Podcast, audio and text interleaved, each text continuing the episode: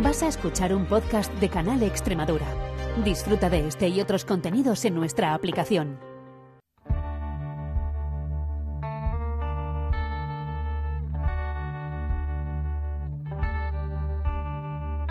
Las perras de Pavlov con Olga Ayuso.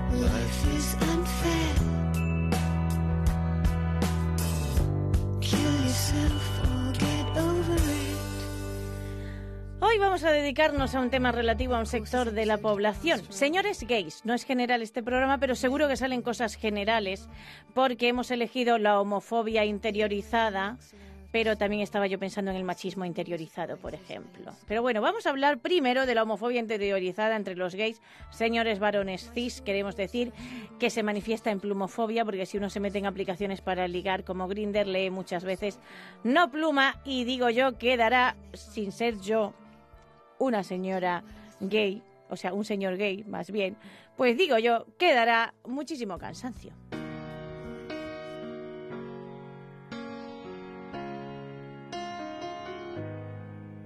We clawed, we chained our hearts in vain. We jumped, never asking why. Que estaba yo pensando también en que habría que definir muchos conceptos aquí. ¿Qué es la homofobia? ¿Por qué hablamos de homofobia interiorizada cuando uno es gay? O de otras cosas que también interiorizamos. ¿Qué es la plumofobia? Eh, y además la plumofobia, ¿en qué grado? Estaba yo pensando, porque yo conozco gente con más pluma y con menos pluma. O sea, que esto puede ser un poco lioso. Pero vamos a hablar con Juan Pablo Pereira. De nuevo está aquí en Las Perras de Paulo. Juan Pablo, ¿qué tal estás? ¿Cómo estás? Bienvenido. Muy, muy bien, Olga, ¿y tú qué tal? Pues muy bien también. Que yo creo que vamos a empezar hablando primero de conceptos, ¿no? Por Porque, supuesto. claro, ¿qué es la homofobia? Que digo yo que esto lo sabe todo el mundo, pero ¿y si hay algún despistado?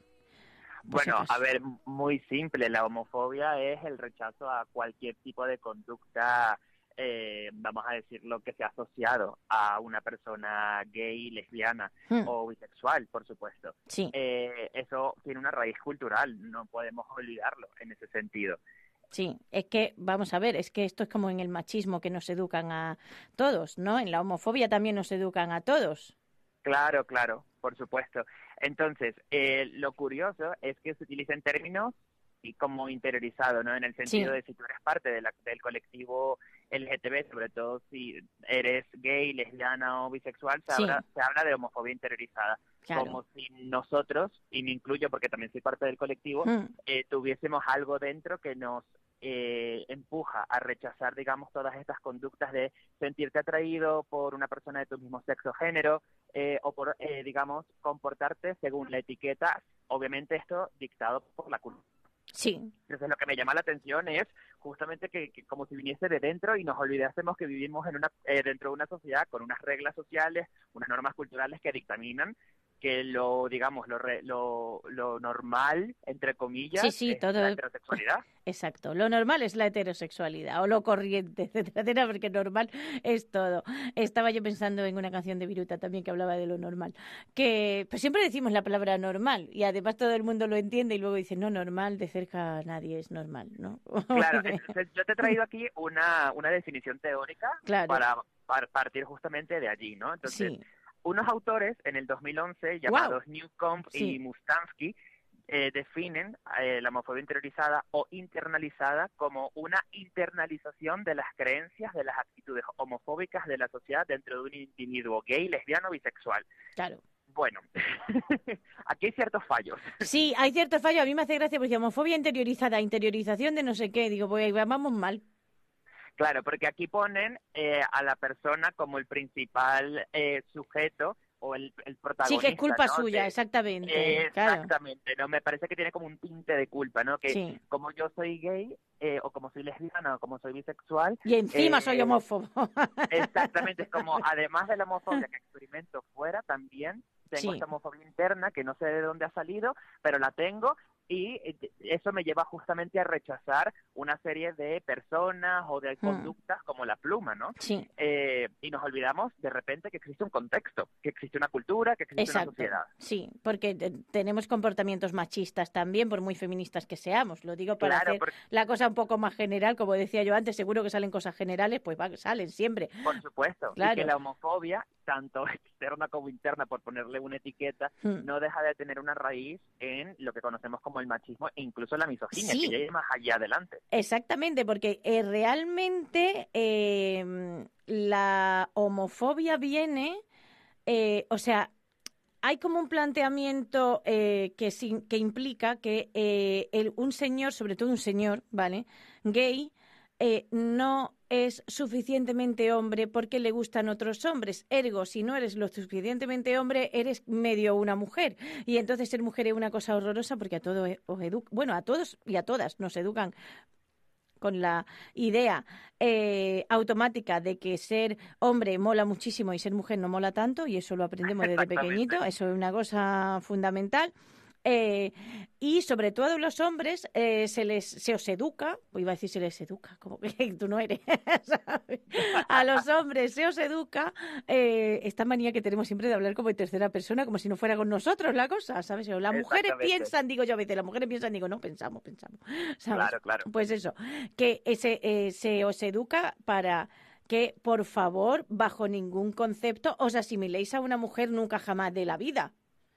Exacto, entonces como para ir deconstruyendo un poco este concepto de homofobia interiorizada, vamos primero a posicionarnos a un, po- a un nivel más macro, ¿no? Hmm, Tenemos que conocer lo que es el heterosexismo y el heterosexismo, digamos, dentro del análisis funcional, Sí, no deja de ser un factor que influye, por supuesto, no causa la conducta. sí, Entonces, ¿a qué me refiero con sexismo? Pues básicamente todo el aprendizaje a nivel cultural en donde eh, se ha aprendido que lo normal sí, como lo esperable son todos aquellos comportamientos heter- heterosexuales que a su vez, digamos, son premiados por el grupo. Es decir, si yo exactamente. soy un chico eh, y me comporto de forma heterosexual, es decir, me siento atraído por una persona del sexo o del género opuesto, Sí, eh, me he visto de tal manera asociada a mi género, hmm, es muy probable que el grupo me refuerce por ello. sí, por supuesto. Entonces, eso es lo primero que tenemos que, que entender. Y si, que y si no te comportas, es probable que sufra acoso. O sea, esto es una realidad. Sea, Eh, Exactamente, exactamente. Entonces, las personas LGTBI no dejan de formar parte de un contexto machista, homófobo y eh, misógino. Entonces, Hmm. normal también que aprendamos a lo largo de nuestras vidas, sobre todo so- cuando somos niños y adolescentes, eh, todas estas actitudes o todas estas creencias, todas Sí. estas ideas que se encuentran en este caldo de cultivo que llamamos sociedad. exacto. Entonces, si tú, si tú te crías escuchando a tus familiares, a tus amigos, eh, Ya tienen eh, novia con tres años. Tiene novia en la guardería, tú dices, bueno, esto sabemos. Exactamente, y no solamente eso, sino señalando o estigmatizando, digamos, a otro grupo social, ¿no? Los Mm. gays son promiscuos, o las lesbianas tal cosa, o Sí. los bisexuales son viciosos, los gays están enfermos. Entonces, por supuesto, tú vas aprendiendo toda esa serie de, eh, de verbalizaciones, de pensamientos que al final van influyendo en tu, en tu construcción de tu propia sexualidad. Sí, de hecho hay una frase que dicen muchos gays también, por lo menos los de mi generación, ¿no? Cuando veían eh, al único gay que salía en la tele en aquella época, que era Boris Izaguirre, es que yo no soy así, es que yo no soy así. Yo, cariño, hay un montón de gente hetero en la tele y yo tampoco soy como ellos, no pasa nada. Claro, y Vale. yo aquí hago mucho, claro, yo aquí hago mucho énfasis en lo verbal, en la conducta verbal. Mm.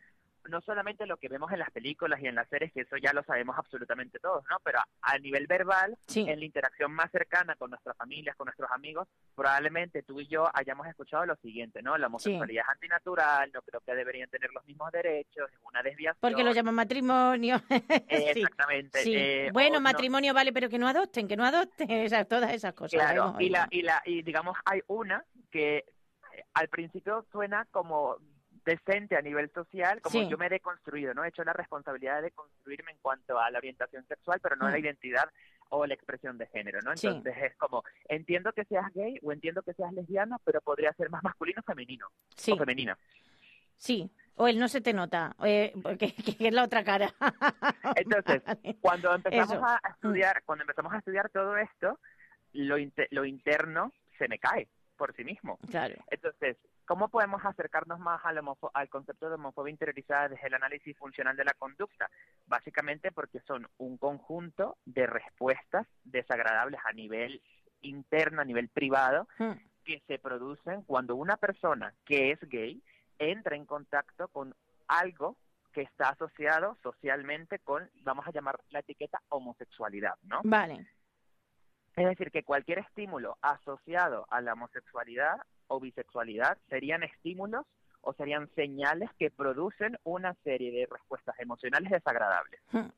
Entonces, no está en el individuo, está en el entorno. Sí, sí, sí, muchas de las... Bueno, yo creo que es que el 90% es contextual. Así No sé si poner, si poner cifras, pero desde luego hay muchísimo que está en el entorno. O sea, hay cuando la gente se piensa que es más mm, libre de lo que realmente es, tú dices, mira, no. Pero sí que pasa eh, que eh, hay una cuestión... Bueno, vamos a hablar de la plumofobia, que es lo que tú has dicho antes, básicamente, él no eres Por lo supuesto, suficiente te lo tengo- masculino. Lo Exactamente. tengo preparado aquí también. sí, ¿no? Vamos sí. a- Una autora eh, de apellido Mira en el 2004 hizo una tesis doctoral sobre la- el tema de la plumofobia en el colectivo lésbico Hmm. y habla sobre la discriminación o rechazo al modelo de expresión femenina en hombres y lo masculino en las mujeres. ¿no? Fíjate, sí.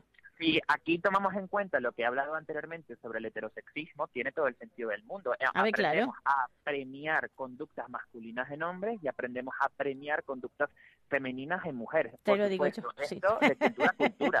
La Eso es cultura cultura, sí. Claro, la sociedad occidental tiene un ideal muy- que varía muy poco de país en país, creo yo, Sí, eh, de lo que es un hombre masculino y lo que es una mujer femenina. ¿no? exactamente. Y además siempre te dicen eh, como mm, te lo dejan caer finamente, ¿no? Así como, por ejemplo, si tú no eres demasiado femenina, como es mi caso. Yo pensé que eras lesbiana, yo pensé que eras lesbiana, digo, no, no es lesbiana. Eh, pero todo el mundo piensa que soy lesbiana. Pero es como el decirte, yo pensé que eras lesbiana es una manera de decirte, arréglate un poquito más, hija. Eso es así, Exacto, te lo sí, digo, sí. eso es así, ¿sabes? Exacto, entonces cuando hablamos de plumofobia también se habla del concepto de plumofobia interiorizada, una vez más poniendo la- e- el esencialismo, ¿no? Como si hu- hubiese una entidad dentro de nosotros que nos ha- hace ser plumófobos Hmm. y nos olvidamos de un contexto que es machista, que es misógino, que es transfobo y que por supuesto es homófobo y plumófobo. Entonces cuando hablamos Y de que estereotipa mucho, porque la, Eh, esta manera que yo digo de es que eh, arréglate más hija, digo, yo conozco un montón de lesbianas que se arreglan muchísimo, son muchísimo más femeninas que yo. o sea, que me hace gracia porque tú dices, es que parece como que te- la gente tiene, eh, la gente hetero, eh, tiene mm, el arquetipo de persona gay o lesbiana en la cabeza y de ahí no sale. Claro, bueno, es que también te digo, todos los, los programas de televisión y las películas eh, eh, al principio de los 2000, todos los personajes LGTB eran cortados por el Por mismo mismo patrón, sí. Señora de pelo patrón. corto, ta, ta, ta, ta, ta, ta, etcétera, sí. Entonces, cuando hablamos de plumofobia, eh, tenemos que concretarlo en conductas, ¿no? En, en cuanto a la interacción, ¿qué papel puede estar cumpliendo esa conducta en esa interacción? Mm. Entonces, podemos hablar desde las reglas verbales, ¿no? Y las reglas verbales no dejan de ser, digamos, una serie de frases o pensamientos o incluso hasta instrucciones que nos damos a nosotros mismos que guían cómo nos relacionamos con otra persona. Entonces, si ya yo he aprendido que un hombre es masculino y tiene que cumplir estos requisitos, eh, cuando yo veo una persona que se aleja de ese estereotipo, muy probablemente eh, lo rechace o diga un comentario desagradable, ¿no? Sí. Porque lo que soy muy rígido en ese sentido. eh, eh, es lo que conocemos como el binarismo de género. Mm. Eh, también puede ser que cuando entramos en contacto con alguien que se aleje, digamos, de este binarismo de género, tengamos inclusive respuestas emocionales desagradables, Sí, porque al final eh, es, es lo que nos, es lo que hemos aprendido a nivel verbal, De- ¿no? sí, sí, Un hombre de pequeños, exacto. No debería ser así, o Hmm. incluso el tono de voz que se ha utilizado con ese, ese tipo de, de verbalizaciones. Y al final, tanto estas reglas verbales como estas mismas eh, respuestas emocionales podrían detonar, eh, digamos, una serie de conductas en, en la persona, digamos, llamada plumófoba, Mm. que es otra etiqueta más, eh, que incluso podrían hasta eh, castigar. Y por castigar me refiero que pueden influir en que la otra persona que tiene pluma deje de tener pluma. sí. Y Que deje de tener que- pluma significa que hago un esfuerzo horroroso por ser quien yo no soy en todos los aspectos de la vida, Claro. que, que soy agotador, también te lo Y digo. te pongo, un, te pongo un ejemplo muy muy fácil para entender esto que, que- que he dicho, ¿no? Imagínate que un chico está construyendo su sexualidad, está viendo quién es y empieza a usar maquillaje. Sí. Entendemos el maquillaje como algo que está asociado a lo femenino, ¿no? Sí. Entonces sus padres le ven maquillándose eh, con base, con lápiz labial, con las pestañas, todo, ¿no? Y lo que le dicen es que asco, un hombre no debería ser así y hipotetizamos que ese chico lo deja de hacer. Sí. Entonces, esas verbalizaciones, eso que le han dicho sus padres, ha castigado esa conducta. El Exactamente. chico lo deja de hacer y como consecuencia a largo plazo se siente mal porque no está eh, en concordancia o no eh, conecta con sus valores, no Sí. conecta con lo que él es. Pero hay otra pluma que es de gestos y de voz y de manera de expresarse, que es que eso eres tú, exactamente. ¿sabes? Es O que no sea, deja de ser conducta, es tu forma claro, de vestirte, es tu es tu forma de ser. A mí me hace gracia porque yo, eh, la primera vez que vi a uno de los mejores actores extremeños que hay aquí, que es Pedro Montero, eh, en un papel, luego lo he visto mucho, pero en un papel era como. Testos, eh, aquello era testosterona por todo el teatro romano de Mérida. ¿Vale? Una cosa, una cosa, o sea, eh, un macho alfa. Vale, y luego hablo con él y le saludo, que yo no había hablado con él nunca antes, y, y tiene pluma, un montón, ¿sabes? Y yo decía, Dios mío, qué esfuerzo. Y dice, no, esfuerzo para mí no, porque soy actor. Dice, si lo tengo que hacer en la vida real, pues no lo hago. Claro. Claro, y, aquí- y que aquí al final la pluma no es algo que venga asociado a la orientación sexual. Sí, no, es sí es gay, él es gay, pero, pero es verdad que yo tengo amigos con pluma heteros y, y, y no me vea... Vamos, eh, casados con niños y todavía la gente está esperando que salga del armario. Claro, claro. Y yo, pero que está casado y con niños, que le va bien el matrimonio, que está, que yo qué sé, ¿sabes? Que es verdad que hay, hay pluma mm, y puede ser hetero también. Totalmente, porque esto no es un mito más de lo que todo este contexto heteronormativo o cis heteronormativo nos ha enseñado, ¿no? Que Sí. eh, esta asociación entre hombre gay y pluma sí o sí, o mujer lesbiana con pluma sí o sí, porque también dentro del colectivo lésbico hay pluma. Ah, bueno, claro, pluma, la- exactamente. Yo, Lo que pasa es que la pluma Mm. lésbica es lo masculino, no es lo femenino. exactamente. Vale. Es- Ah, pues entonces tengo un poco de pluma. Uy, me acabo de descubrir. claro, porque yo así muy femenina, pues no soy, esto es lo que hay. Que Claro. me hace gracia, porque además yo lo que decía es que, porque no, creo que nos queda poco tiempo, que no lo sé, pero creo que nos queda poco, que si uno se mete en aplicaciones para ligar como Grinder, eh, lee muchas veces lee muchas veces, nos queda un poco de tiempo, me dicen por el pinganillo, lee muchas veces lo de no pluma, que da mucho cansancio, porque, y la, o sea, primero, que tú tienes pluma es algo que tú notas o que te tienen que decir. Claro. Claro. Porque a lo mejor tú piensas que tiene menos pluma de la que tiene, o yo qué sé. Sí, entonces yo te, yo te traigo un ejemplo de la aplicación que conseguí en internet, ¿no? O sea, Sí. el típico, el chat, ¿no? Se, eh, se abre el chat y un usuario escribe, eh, ¿cómo puedes tener tanta pluma, no? Eh, y el otro le responde, pues, ¿qué le vamos a hacer? Y él le responde, ¿cómo tienes tanta plumofobia? Entonces, Grindr es interesante porque al final no deja de ser como un microcontexto donde estas interacciones ocurren, en donde tenemos usuarios donde la, la frecuencia mayor son hombres cis, Hmm. eh, gays o bisexuales, Sí, donde se muestra todo este aprendizaje, porque al final todas estas conductas homofóbicas y plumofóbicas, que básicamente es rechazar conductas estereotípicamente afeminadas Sí. en un hombre, dentro del colectivo gay tienen como resultado también el resultado de todas las creencias heterosexistas Sí. y misóginas. Básicamente es, puedes ser gay, pero que no se te note, eres gay, no una mujer. Y ahí volvemos a lo que es lo la misoginia, en el sentido de si un gay, una persona gay se comporta... no vayas a hacer una mujer, por Dios de la vida, ¿eh? Que es malo. Claro. Exactamente, entonces vamos como quitando eh, etiquetas, ¿no? En el sentido de homofobia, plumofobia, misoginia y machismo, todo en un Sí. mismo cóctel. Y además es que yo solo que no lo sé, lo digo porque esto no voy a extrapolar, pero yo solo he asistido a un ligoteo por Grinder con un amigo mío, o sea que solo he entrado una vez en Grinder con mi amigo en su teléfono, básicamente, y a mí me pareció todo muy agresivo. No, claro. Entonces, lo, lo que es interesante también es que han habido también investigaciones sobre el tema de la, la homofobia interiorizada y el uso de Grinder, esto a Hmm. nivel correlacional, no a nivel causal. Es Sí. decir, a mayor eh, presencia de estas dos variables, aumenta la probabilidad de que esto ocurra, ¿no? Entonces, bueno, claro, hay eh, mucha gente intentando ligar, eh, todos, me refiero, que la probabilidad que haya plumofobia o homofobia interiorizada, pues am- cuanta más muestra tienes, mayor es. Justo, entonces, lo que me parece interesante en algunos estudios que han- se han llevado a cabo, sobre todo en Estados Unidos, es que a mayor homofobia interiorizada hay también un mayor riesgo de tener prácticas sexuales a su vez de riesgo, ¿no? Ah. El- y, y sí, ¿y cuáles son esas prácticas sexuales de riesgo? Pues consumo de drogas y alcohol antes y durante la relación sexual eh, y sexo anal sin condón. Porque al final eh, todo esto altera la negociación del uso del condón, la negociación también de las prácticas consensuadas eh, en, en este entorno. Vale. Pero las altera porque tú eres más macho que nadie, o sea, es ese imaginario. Eso Puede ser. habría que investigar. Yo me Sí. acuerdo que una vez leí una tesis doctoral de un psicólogo en la Universidad de Oviedo que hablaba sobre el tema de eh, que al tú, eh, a ver, o sea, al tú tener mucha homofobia interiorizada, y aquí estoy utilizando un término muy poco correcto, ¿no? Pero para que me entiendan, Mm. eh, la consecuencia es que a tu pareja sexual, Sí. eh, sobre todo si tiene pluma, no, no la humanizas, no la personificas, Vale. o sea, te da igual. Vale.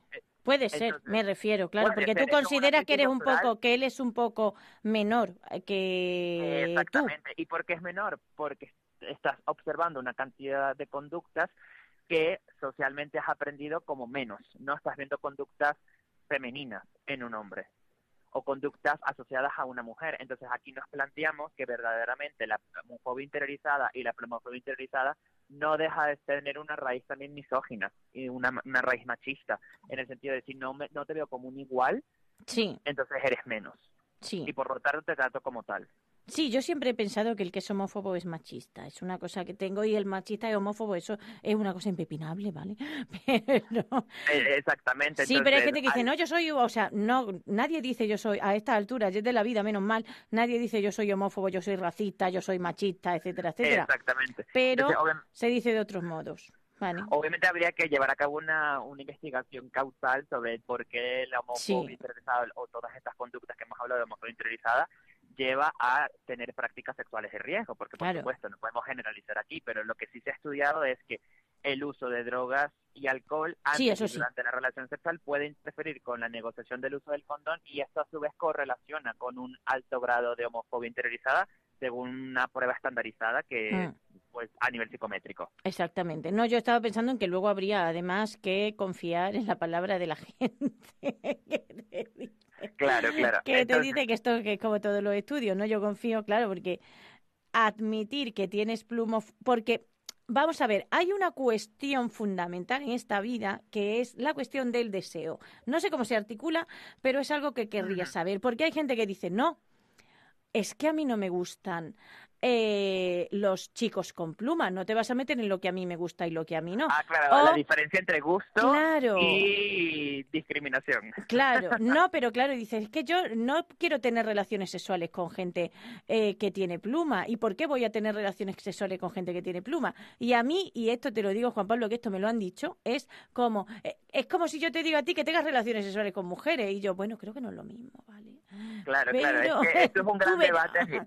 Esto es un gran debate a nivel Sí. no solamente del colectivo LGTB, sino creo que a nivel de personas en general. Exactamente. Lo que se considera con- lo que es un gusto y lo que se considera que es, digamos, discriminación. Claro, pero pasa mucho con la gente trans, por ejemplo, ¿no? Totalmente. Dicen, sí. es que, y además lo genitalizan todo mucho, ¿vale? Es que a mí me gustan los penes. No, yo no me quiero liar con un tío con vagina. Y tú dices, mamá, ¿te gustan los tíos? ¿Te gustan los penes? ¿Qué te gusta a ti? Claro, yo aquí voy, a- voy Claro. a rescatar algo que he aprendido también y es que obviamente con todo esto que hemos venido hablando sobre todos estos factores culturales, eh, es imposible quizás no tener ciertas reacciones emocionales ante lo que tú has asociado de forma desagradable. Ahora, lo que tú haces con esa emoción es, puede marcar una diferencia, porque tú te puedes comunicar de forma asertiva Hmm. o puedes respetar también a la otra persona y no tienes por qué, por qué llevar a cabo todas estas conductas homófobas, plumófobas, que al final lo que pueden generar en la persona quien las recibe es sentimientos de vergüenza, de culpa, de humillación. Entonces, si Exactamente, cierto, que tú puedo ser un poco sentir- decente. Claro, tú puedes sentir estas respuestas emocionales porque, vale... Mm. Sí, sido bueno, pues somos humanos y ¿qué se le va a hacer? Exactamente. Claro. Pero lo que tú haces con esa emoción sí es más responsabilidad tuya y tienes mucho mayor control sobre eso. Entonces, sí puedes elegir comportarte como plumófobo o comportarte como homófobo. Hmm. Esa es la diferencia. Sí.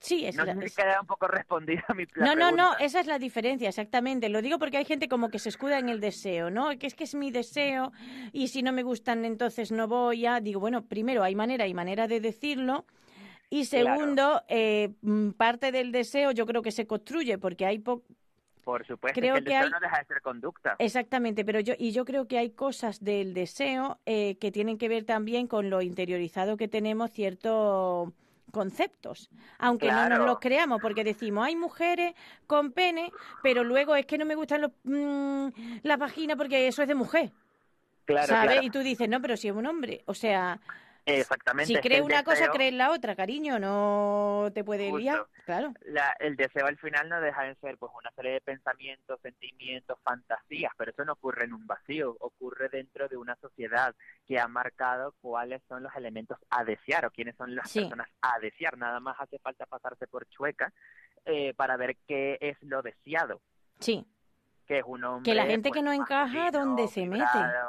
Claro. Exactamente. Porque yo pienso, tenéis un colectivo que, que la gente de, yo ya creo que los de más de 35 a lo mejor no están.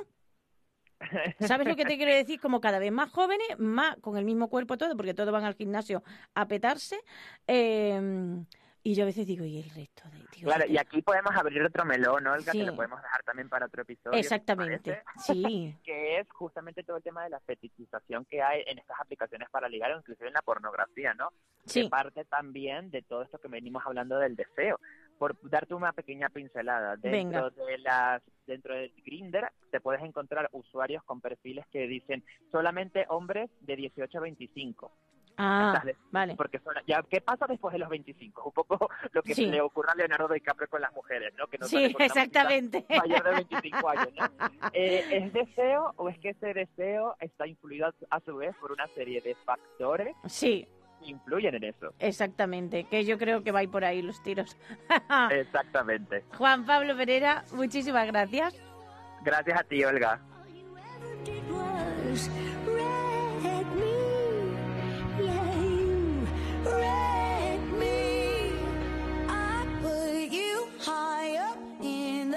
dying now. You're not.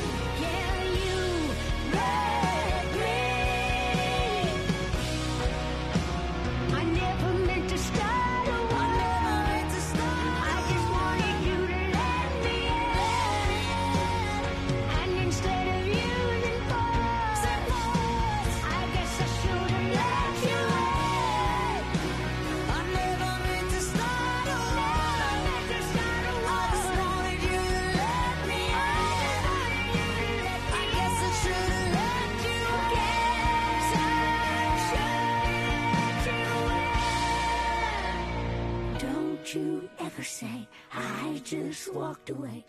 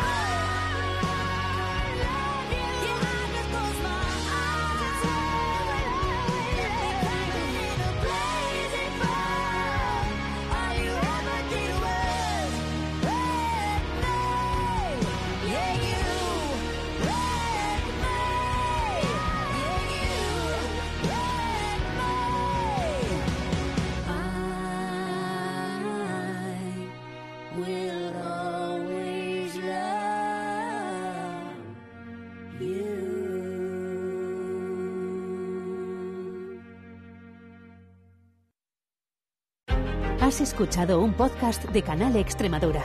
Disfruta de este y otros contenidos en nuestra aplicación.